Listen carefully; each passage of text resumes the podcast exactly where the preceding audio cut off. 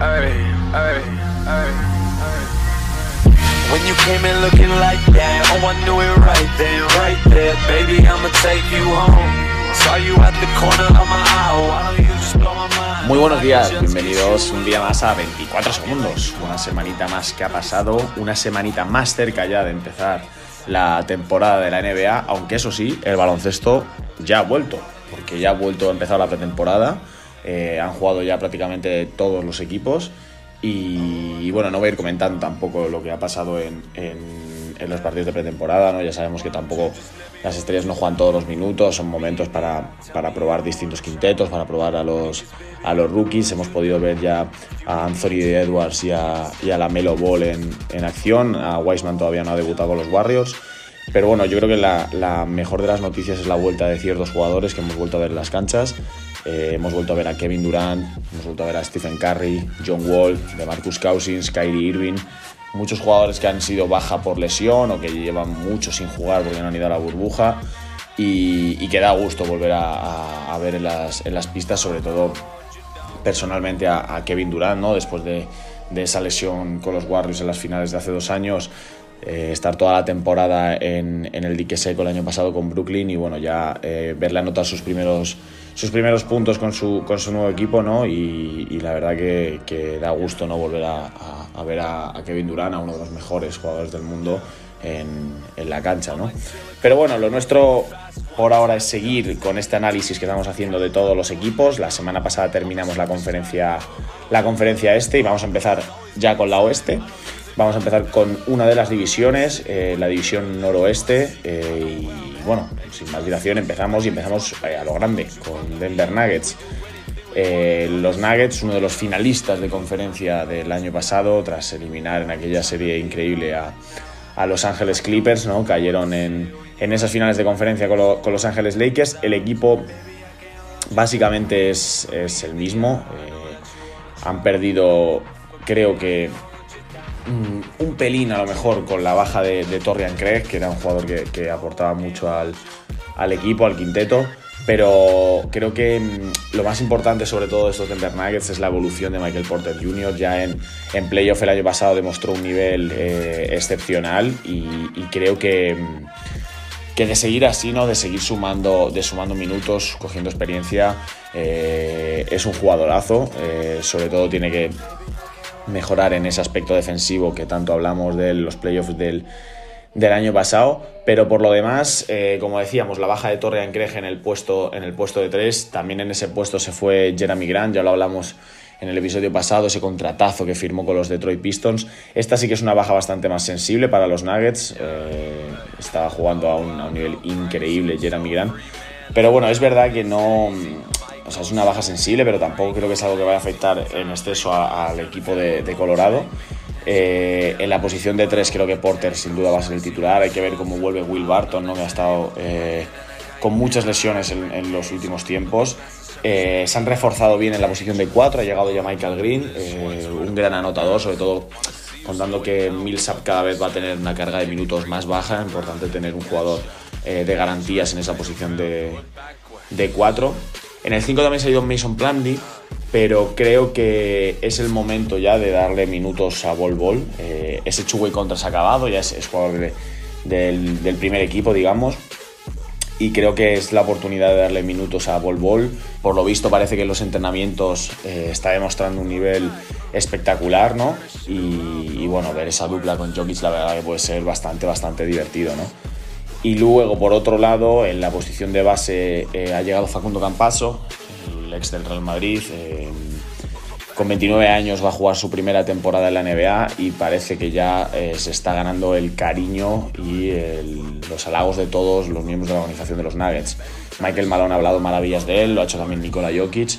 Vamos a ver cómo se desempeña, cómo lo hace. Supongo será base suplente de Jamal Murray y Monte Morris pasará a la posición de escolta.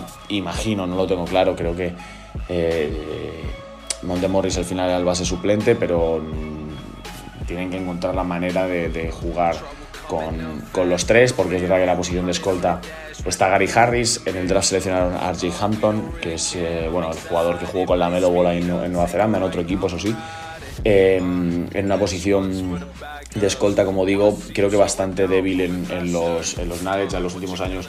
Gary Harris con las lesiones no ha sido el jugador que prometía que iba a ser. Y bueno, luego también está PJ Dozier. Em, no tuvo mucho protagonismo el año pasado, salvo en un partido, el, el, partido en el, que, en el que Lakers gana con el triple sobre la bocina de Anthony Davis, que jugó eh, grandes minutos. Entonces lo he dicho, no sé cómo lo van a hacer, pero yo creo que Monte Morris va a pasar la posición de 2, eh, aunque sea un escolta bajito para, para, ser ahí eh, el, base el escolta suplente de Gary Harris. Pero por lo que se está hablando, sobre todo de Facundo Campazzo, no creo que a Campazzo le quiten eh, o le hagan jugar pocos minutos a minutos de la basura. ¿no? Eh, en términos generales, sin duda estamos hablando otra vez de, un contendiente a final de conferencia y, quién sabe si, si, incluso algo más. ¿no? Continuamos con esta, con esta división noroeste. Estamos ahora con Minnesota Timberwolves. El año pasado, cuando hacíamos el repaso de, los equipos, presentábamos a los equipos, dije lo mismo. Eh, siempre prometen mucho y luego es un equipo que te decepciona. Entonces este año ni me voy a ilusionar con, con Minnesota. Hay que ver, vamos a ver a Anthony Edwards cómo se adapta a la NBA, qué, qué desempeño tiene, tiene el rookie. Es verdad que tienen eh, muy buenos jugadores jóvenes, tienen un bloque eh, que han juntado bastante, bastante interesantes y eh, por supuesto que Anthony Towns y D'Angelo, Russell como las grandes estrellas del equipo. En la posición de escolta con, con Malik Beasley, al que le han ofrecido un contratazo. Jared Calver, a ver cómo evoluciona, el jugador que ahora será jugador de segundo año. En la posición de tres con Okoji también y Anthony Edwards, es decir, un grupo muy joven. es que no me atrevo, no me atrevo a meterlos en playoff. Eh, yo en mi tablilla los pongo fuera porque al final siempre me pasa lo mismo, que siempre creo muchísimo en Minnesota y luego, y luego siempre eh, acabo decepcionado. También ha llegado Ricky Rubio en ese traspaso, bueno, en esos traspasos en los que Ricky estuvo por, por varios equipos, finalmente acabó donde, donde todo empezó, ¿no? Mm, no sé hasta qué punto eh, va a jugar Ricky Rubio, es decir, creo que, mm, que con Calvert, con Beasley, con D'Angelo Russell Ricky sale bastante mal parado. Eh, mi idea cuando llegó, la verdad, era que Ricky iba a jugar en el, en el 1 de titular con Russell en el 2, pero es verdad que, es una quimera eso. Quiero decir, eh, al final Minnesota confía mucho en Jared Calvert, en Malik Beasley con el contrato que me han ofrecido también. Entonces no sé yo si vamos a ver una temporada em, de muchos minutos en, en Ricky Rubio, ¿no? Entonces creo que las esperanzas de este equipo sinceramente, aunque suene raro, residen en Anthony Edwards, en el nivel que desempeñe el ex de Georgia. Eh, porque por supuesto sabes que Cal Anthony Towns lo va a hacer bien, D'Angelo Russell lo va a hacer bien, pero tal vez lo que le falta a, Minnesota es esa tercera pata para, poder dar un paso más y meterse, meterse en los playoffs del oeste, que como siempre van a estar disputadísimos. ¿no? Pero mi predicción inicial es que eh, Minnesota se queda, se queda fuera de, de los playoffs. Y bueno, seguimos, continuamos con esta división, nos vamos a un equipo difícil de realizar cuanto menos. Oklahoma City Thunder. Oklahoma City Thunder dio la sorpresa el año pasado metiéndose en playoff con, bueno, lo decíamos, ¿no? un equipo que no, que no parecía que, pudiera entrar ahí y no solo eso, sino que dando mucha, mucha pelea, siendo un equipo muy competitivo. Ahora, en la nueva temporada han decidido eh, coleccionar rondas del draft, creo que tienen rondas del draft hasta el año 2048 más o menos. Eh, no sé, la verdad que es increíble lo que, lo que ha ocurrido en, Minnesota, eh, perdón, en Oklahoma este año. Eh, se ha ido mucha, mucha gente, sobre todo, bueno, por, destacar Steven Adams, Chris Paul o Danilo Galinari, ¿no? Sobre todo, sobre todo el primero, Steven Adams, ¿no? Que, bueno, era el último miembro de, de, los Thunder, de los, gran, de los grandes Thunder, por decirlo de alguna manera. Pero bueno, lo dicho, es que, o sea, si leo la lista de jugadores que se han ido de, Oklahoma, es tremenda. Steven Adams, Terrence Ferguson, Danilo Galinari, Dennis Schroeder, André Robertson, Chris Paul, Nerlens Noel, Abdel Nader.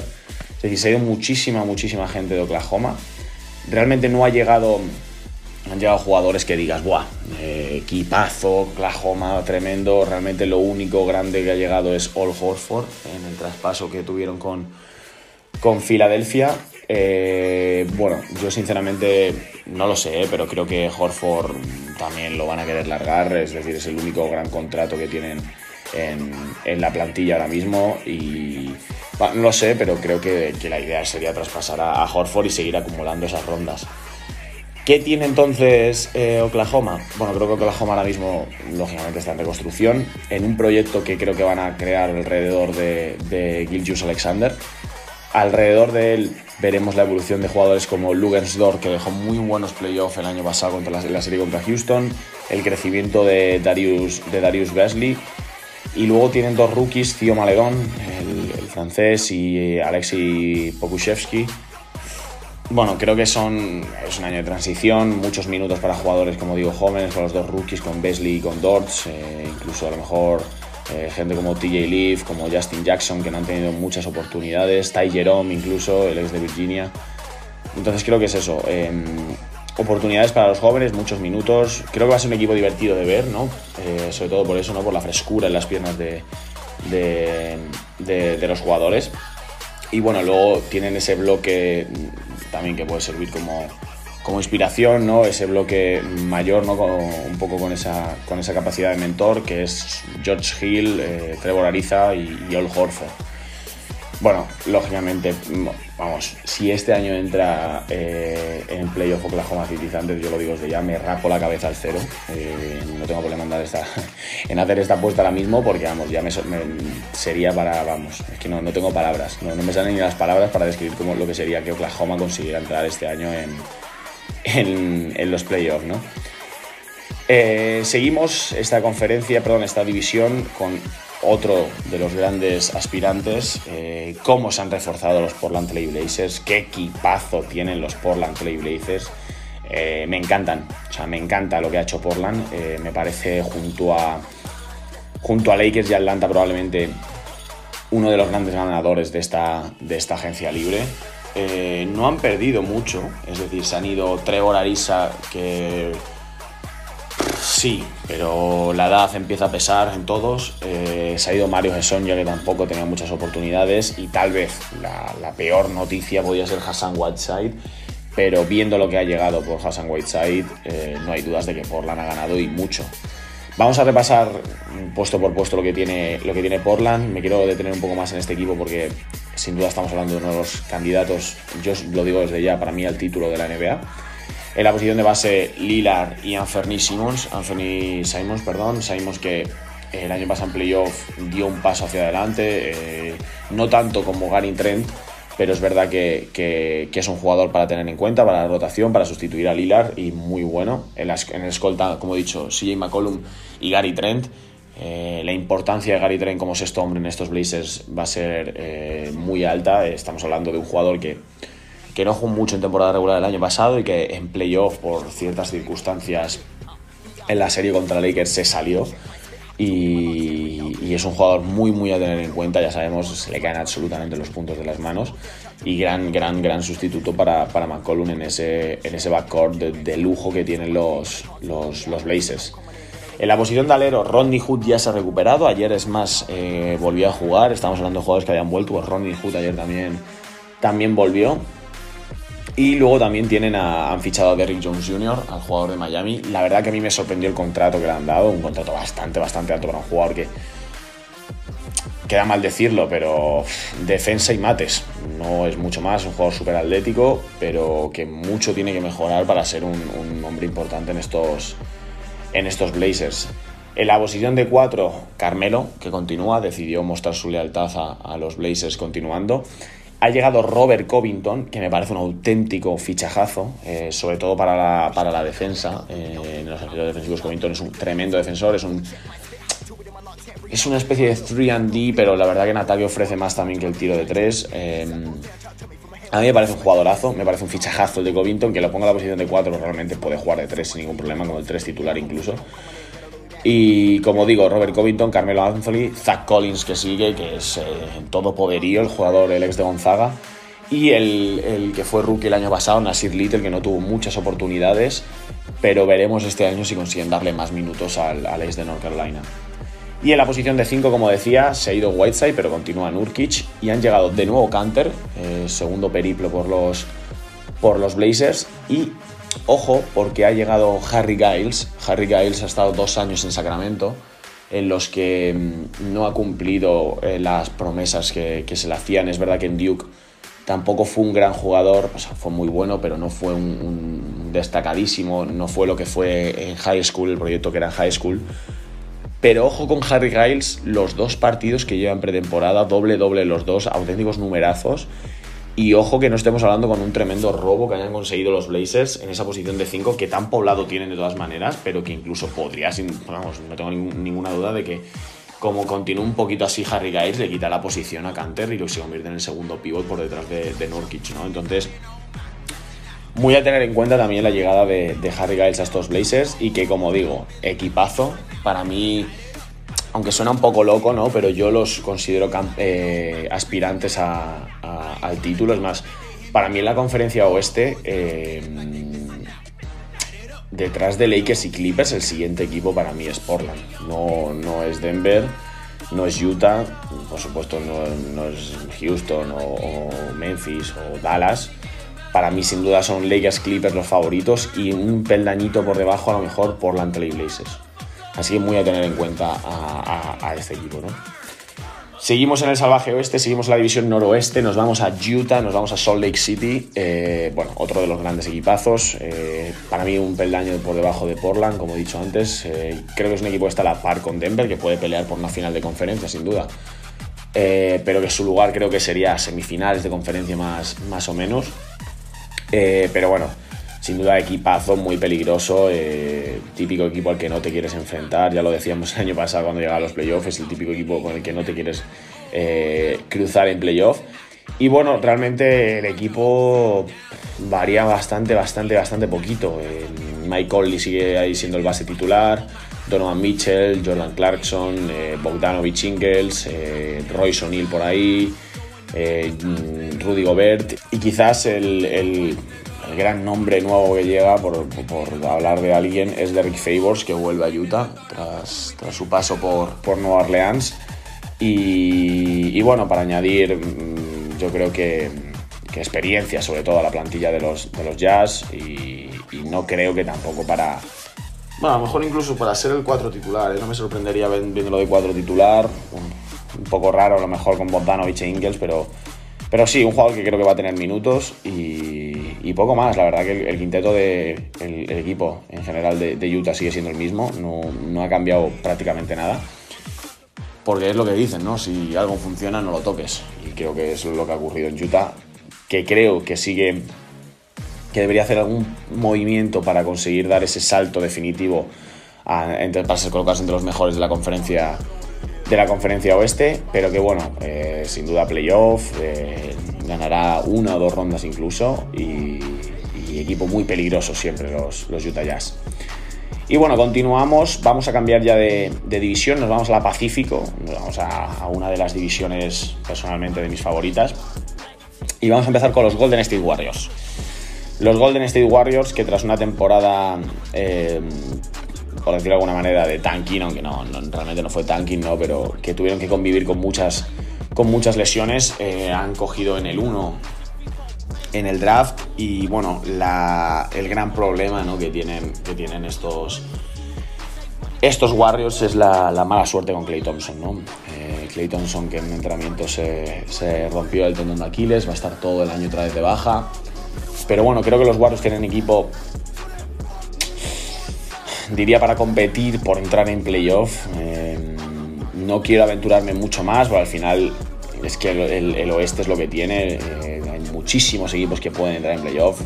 Sobre el papel, mm, siendo 100% sincero, creo que quito únicamente a tres equipos que no pueden entrar en playoff, que para mí no tienen ninguna garantía de entrar en playoff. Ya lo hablaremos, hoy hemos dicho uno de ellos, o perdón, hemos dicho dos de ellos, que son Minnesota y, y, Oklahoma. Mm, y ya hablaremos del siguiente, pero es lo que te digo, estás hablando de una conferencia en la que 12, 13 equipos pueden entrar en playoff. Entonces creo que los Warriors van a estar sin duda en la pelea. Todo equipo que tenga en sus filas a Stephen Curry siempre va a estar en la pelea por entrar en los playoffs. Pero mm, no los puedes garantizar. Eh, con Clay Thompson solo lo hacías y garantizabas grandes cosas. Pero creo que no puedes pasar de ahí. Eh, entonces, bueno, vamos a repasar un poquito lo que es la plantilla de los Warriors. Como digo, Stephen Curry en, el puesto de base, eh, Jordan Poole, que va a ser el jugador de segundo año. Veremos la primera temporada bastante decepcionante para, para el ex de Michigan. Ha llegado Brad Wanamaker desde los Celtics. Em, bueno, mm, creo que es una, gran noticia para, los Warriors, un gran fichaje en esa posición de base para darle descanso a Stephen Curry. En el draft seleccionaron a Nico Mannion, al, jugador de, Arizona. Es un jugador que prometía mucho, que al llegar a la universidad se desinfló bastante. No creo que tiene el, contrato dual, no creo que le, veamos mucho por, por el Oracle Arena. Eh, pero bueno, lo dicho, Brad Wanamaker, gran, gran adquisición para ese puesto de base para los Golden State Warriors. Puesto de escolta, dudas, dudas en el puesto de escolta. Eh, creo que Andrew Wiggins va a bajar a esa posición para jugar eh, porque no hay más. O sea, está él, ha llegado Ken Basemore, pero el resto nada. O sea, no hay nada más en ese puesto. Damian Lee, sabemos que siempre está por ahí por los Warriors, pero no, no es un jugador fiable. Entonces creo que sí, que entre Wiggins y Basemore estará ese puesto, porque el puesto de alero sin duda es para Kelly Oubre, que es el gran fichaje para mí de los Warriors en esta, en esta postemporada, el ex de Phoenix. Eh, un jugadorazo en todos los aspectos, en ataque, en defensa, eh, jugador muy muy importante y una pena, como digo, que Clay no esté porque con Kelly Oubre, Clay Thompson y Stephen Curry era un triplete bastante, bastante, bastante bueno. Ese puesto, como digo, sin duda para, para Kelly Oubre Jr. en el 5, o sea, perdón, en el 4 Draymond Green. Eh, con ahí también estará eh, Eric Pascal, grandes, grandes números para, para, el rookie el año pasado, el ex de Villanova. Y luego en el puesto de 5, como digo, James Wiseman, número 1 del draft. Veremos qué desempeño tiene. Eh, por ahí están Marquis Chris y Kevin Looney también, pero mm, creo, imagino que desde el primer momento Wiseman será el, titular y tendrá muchísimos minutos. Entonces, como digo, el quinteto inicial de los Warriors, Wiseman, Draymond Green, Kelly Oubre, Andrew Wiggins, Stephen Curry, es un quintetazo. Pero como siempre, eh, los Warriors, mm, pero incluso cuando eran campeones, eh, uno de sus grandes problemas es la profundidad de banquillo y, este año no, no, va a ser diferente. Entonces creo que ahí puede estar la clave por la que pueden entrar o no entrar en playoff en función del desempeño de jugadores de banquillo de los que en principio no esperas mucho, porque Brad Wanamaker es un buen jugador, pero no esperas 20 puntos por partido por él. Entonces veremos, veremos eh, qué hacen los Warriors, qué temporada tienen, cómo les va. Eh, sinceramente, bueno, eh, si tuviera que apostar, decir si entran o no, yo digo que no. Pero bueno, veremos, veremos la temporada, veremos cómo va, veremos cómo vuelve Stephen Curry y veremos cómo se adaptan Kelly Oubre y sobre todo James Wiseman a, este equipo, ¿no? Y bueno, continuamos eh, con nuestro periplo por la división, por la división Pacífico con el, para mí, segundo favorito a hacerse con, con el anillo, Los Ángeles Clippers. Eh, que bueno, eh, se, habla, se habla mucho de los, de los problemas de, los Clippers, ¿no? de las concesiones que se le han hecho a Kawhi Leonard y a Paul George. Eh, se dice que, bueno, que han pedido, pedían muchísimas cosas, incluso que decidían cuándo entrenar y cuándo no, los minutos que jugaban. Y es algo que no ha calado bien en el, en el vestuario de Clippers. Se dice que, bueno, que de Kawhi Leonard lo pueden llegar a entender, pero que Paul George no debería tener ningún tipo de privilegio, ¿no? Y yo sinceramente eh, comparto totalmente esa opinión. O sea, Kawhi Leonard estás hablando de un dos veces campeón de la NBA, dos veces MVP de las finales, eh, uno de los probablemente 3-4 mejores jugadores de la liga. Y lo siento por esto que voy a decir, pero Paul George no ha hecho nada en la NBA. Me refiero, es un jugadorazo, un all-star, uno de los mejores de la liga, pero no ha ganado nada, no ha liderado un equipo a ningún lado. Y es verdad que siempre está esa, esa cosa del playoff Playoff P, ese, ese digamos, mote que, que, cuando llega a los playoffs Paul George toma como suyo y, no, no, ofrece el nivel que ofrece durante la temporada regular.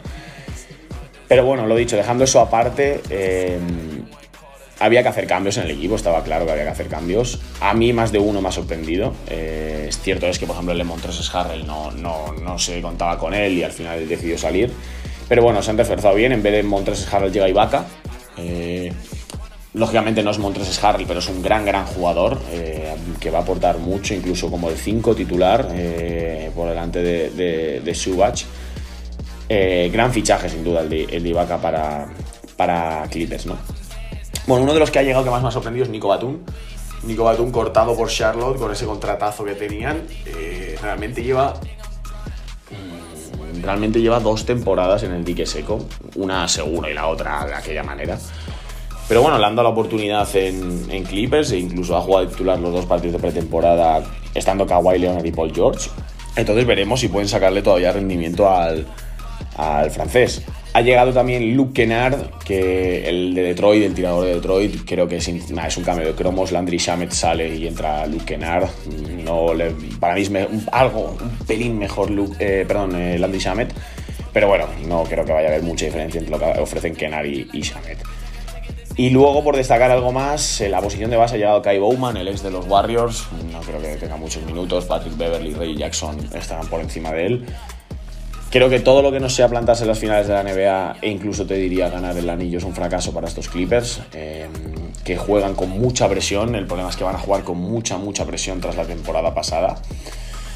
Y veremos, veremos cómo se, cómo se desempeñan. Eh, recordemos que también Doc Rivers se fue, está Tyron Lu como, como entrenador. Tyron Lu que ganó un anillo en los Cleveland Cavaliers, el anillo de, de la remontada a los Warriors hasta cuánto ese anillo fue de Tyron Lue y hasta cuánto fue de LeBron James como técnico estoy hablando. Eh, no lo sé.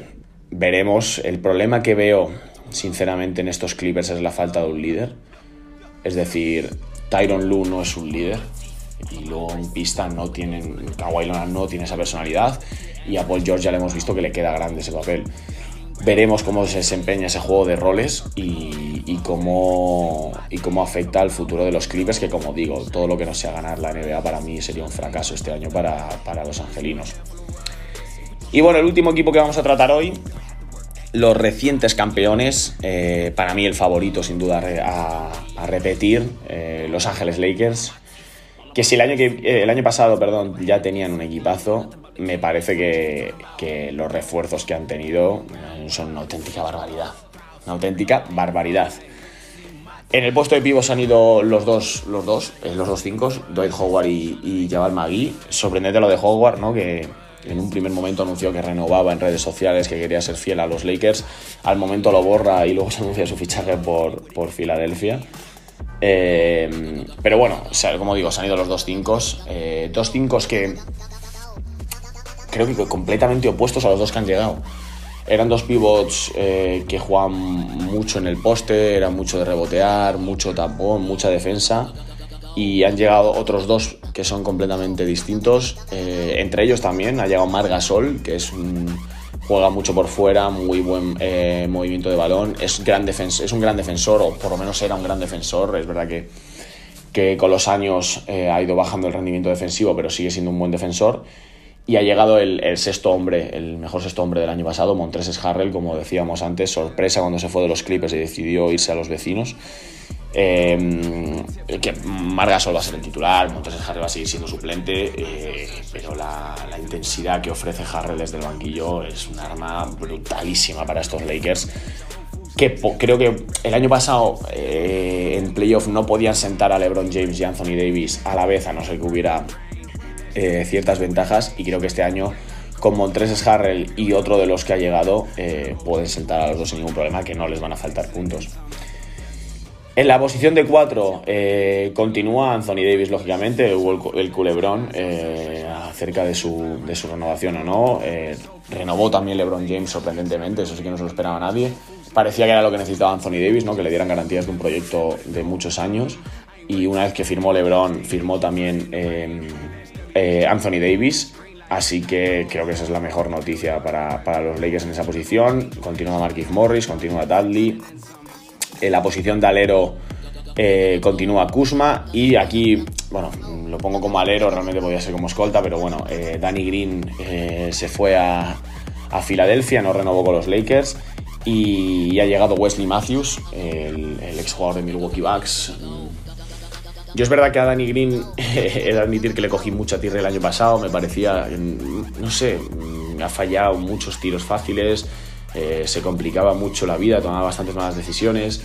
Creo que Wesley Matthews puede aportar algo más que Danny Green. Es cierto es que en defensa Danny Green es un gran defensor, así Wesley Matthews no es tan buen defensor.